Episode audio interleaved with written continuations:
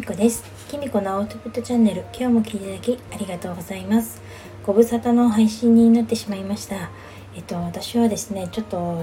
7月に入ってですね今もちょっとまだ痛いんですけど口の中にねいくつか口内炎みたいのができちゃって特にそれがねちょっと下の奥の方にねできちゃって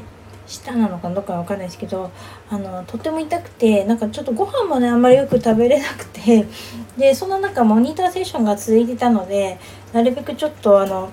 休もうと思ってあのしばらくちょっとスタイフは配信はできなかったです。でちょっと皆さんのね配信を聞かせてもらっていたんですけれどもなんかスタイフもちょっと仕様が随分変わっちゃいましたよね。そんな感じでなってるんですけれども今日はまあまだちょっと痛いんですけどだいぶ良くなったので今日は収録してみたいと思いました。ちょっと聞きづらいかもしれないですけれどもよろしくお願いいたします。なんかねいつもしたったらずなのにね 余計どうなのかなって思っちゃうんですけど。で今日何を配信しようかなと思ったんですけれども最近ちょっと思ってることでやっぱり思い込みって良くないよねっていう話です。っていうのもですね私あの今日ちょっと皮膚科に行ってきたんですけれども私はですね今ちょっとあのイボがねちょっとできててその治療にですねあの毎週ちょっと皮膚科に通ってるんですね。で先週かな？ぐらいにちょっと手の甲にね湿疹ができたんですよ。でちょっとねそれがとっても痒くてなんか痒いなと思ってたんですよね。で私前の去年も手の甲にやっぱり同じところに湿疹ができてでやっぱり先週ずっと暑かったじゃないですか。で暑くなるとねこういう風にこうできちゃうんですよ。なのであまたこのこれはイボじゃなくてあの汗が汗かいた時の湿疹だと思ってあの皮膚科に行ったんですよね。そのイボの治療と一緒に。そしたらねあの皮膚科の先生が「あこれもイボですね」って言うんですよ。え？っと思って。でもかゆいし赤くなってるしそれはちょっと違うんじゃないですかなって私はちょっとイボじゃないと思ってたんです。去年と同じのかなと思ったんですけどって言ったんですよ。そしたらねでもいやこれは多分イボの肯定反応ですねって言うんですよ。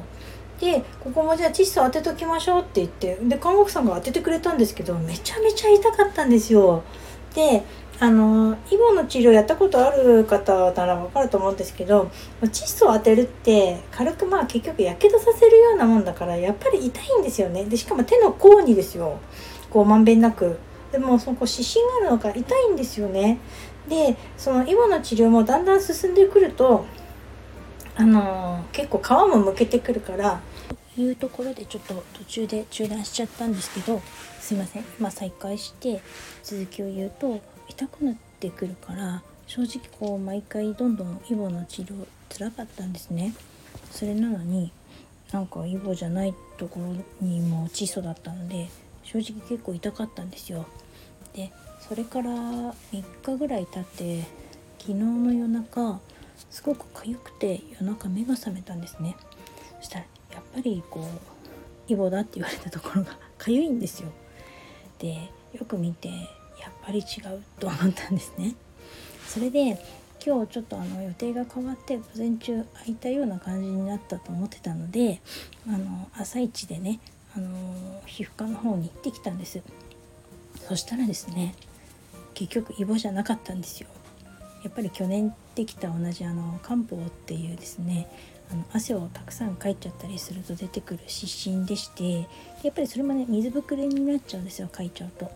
だからまあ間違っても無理はないのかもしれないけどなんかもうちょっと話聞いてほしかったなって思ってやっぱりイボができてる人だったからイボだと思い込んじゃったと思うんですね先生も。だけどまあね患者さんが言ってるんだから聞いてほしかったなと思ったんですよ。私、まあ、正直あのイボじゃないとこに窒素当てたのでかなり痛かったしそういうのでまあ私も一応確認のためにじゃあイボじゃないんですねって言ったらそうですねってさらっと言われたんですけど謝ってくれてもいいじゃないですか。間違えてやってちゃいましたとか。私もなんかまあこれって立派な医療事故だよねとか思って医療ミスっていうんですか。だから家に帰ってですね娘にちょっと話したら「いやそれはひどいことだよ」って言ってなんかちょっとかわいそすぎるママって言ってくれたんですけど、まあ、それからちょっとなんか次あそこの皮膚科に行くのちょっと怖いななんて思ってしまいました。やっぱりこれってねイボの患者さんだからこれもイボだろうって思い込みだと思うんですよね。あのちゃんと診察すれば分かると思うしそれこそお医者さんでそういうミスってしちゃいけないことじゃないですか。それと一緒で私もやっぱりあの一応星読みをする身としてはねここに星があるからこの人はこういう人だとかね例えば自分とはこの人は合わないだろうなとか多分こういう人だろうなとかそういう思い込みっていけないなって思ったんですよ。例えばよくセッションとかしてても思うんですけど私の星はここにあるからだからこういうことがダメなんですよねっていう方いらっしゃるんですね、まあ、確かにここに星があるから私はこうなんだっていうのを分かるっていうか納得するっていう部分ってあると思うんです。私にもねちょっと厳しい配置とかあるので。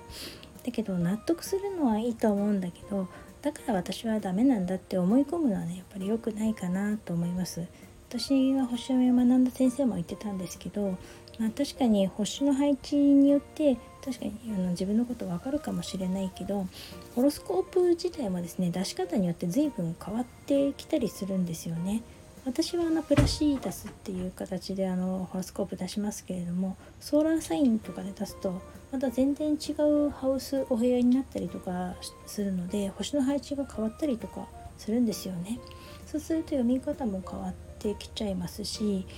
あのまたねそのそれぞれの先生術によっても古典だったりとか、まあ、私は西洋先生術を学びましたけれどもインド先生術とか、まあ、今いろんな先生術ありますよね。そういうのによっても随分ね星の解釈とかハウスの位置とか解釈とか全然違ったりもするので要はまあ一つのことを思い込むのってやっぱり良くないかなと思うんですよね。私、星があるから私はこうって決めつけちゃってそれでいいのかなっていくらでも自分のことなんだから自分で変えられると思うんですよ。例えばもう本当に絶対にこの職業があなたに向いてますと星が言ってますっていうからってその仕事するかっていうとそうでもないんじゃないですか。自分が好きだから多分やってることとかもあるだろうしあんまりね星が得意だよっては言ってない苦手だよって言ってたことでも案外続いてることだってその人が好きだからやってるっていうこともあると思うんですよね。一つのことにこだわらないでなんか、うん、苦手だったらじゃあ違うところ使ってとか方法って好きだったらいくらでも考えつけると思うのでそういうふうになんか柔軟に思い込まないで考えていきたいなって思いました